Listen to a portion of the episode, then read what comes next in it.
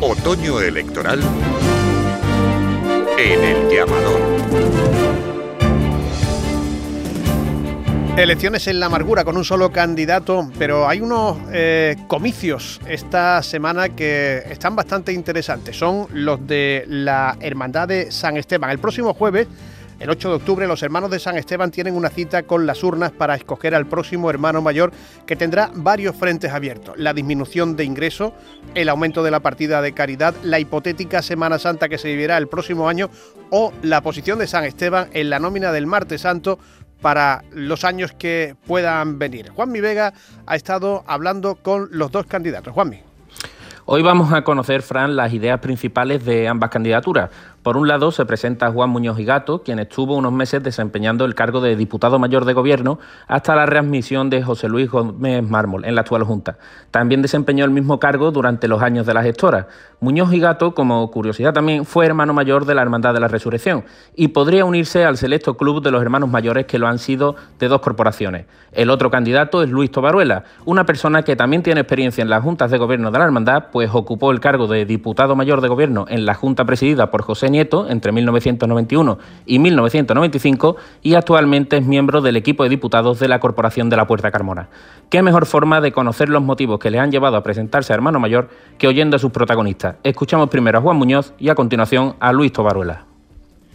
El trabajar por y para San Esteban, como siempre hemos hecho, con la ilusión y las ganas de lo que en la actualidad estamos implicados en la labor diaria de San Esteban, con nuevos proyectos por realizar e innovando una nueva forma de acogida al hermano, con una escucha activa para incorporarlo plenamente a la vida de hermandad. La inquietud de un grupo de hermanos de San Esteban que veníamos trabajando desde hace tiempo. A este proyecto se fueron sumando muchos más hermanos que buscábamos lo mismo, forjar un futuro basado en la unidad. Y es este grupo de hermanos quien ha reforzado con su propuesta nuestro programa.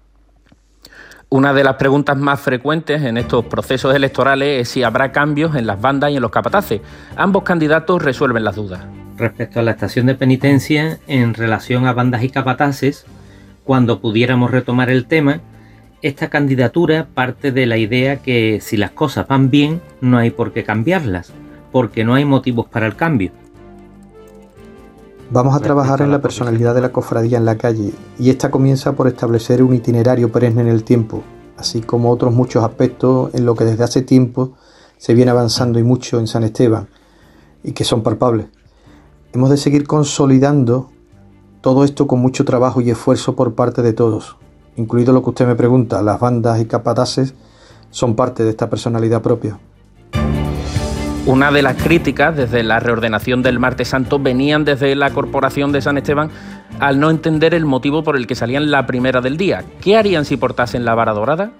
Respecto a la posición del Martes Santo, lo primero sería eh, ver cómo será la próxima Semana Santa, cuando vuelvan los pasos a la calle, y a partir de ahí suponemos nada será igual. Eh, entonces podrían plantearse propuestas eh, con los mismos criterios para todas las hermandades.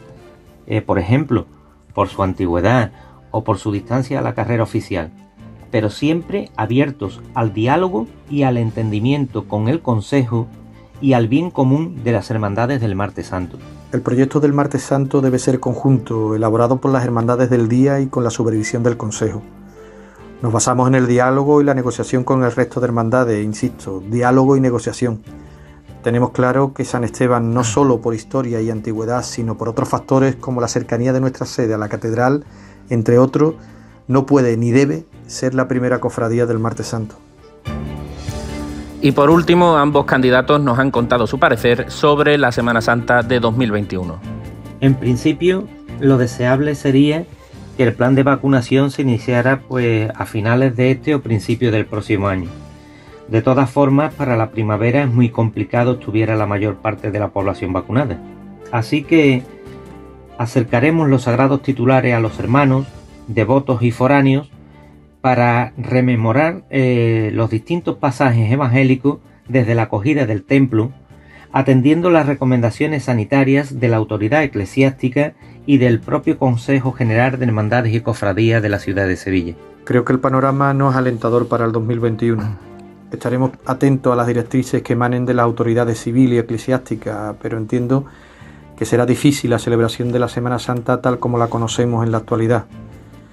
Pero sí tenemos meridianamente claro que la salud es lo más importante en estos momentos. Con estas respuestas que nos han dado ambos candidatos ya los hemos conocido un poco más y solo queda recordar a los hermanos de San Esteban que las elecciones son el próximo jueves en horario de 5 de la tarde a 10 de la noche y siguiendo con todos los protocolos de seguridad sanitaria. Elecciones en San Esteban, el informe con los dos candidatos de Juan Mi Vega. Otoño electoral en el llamador.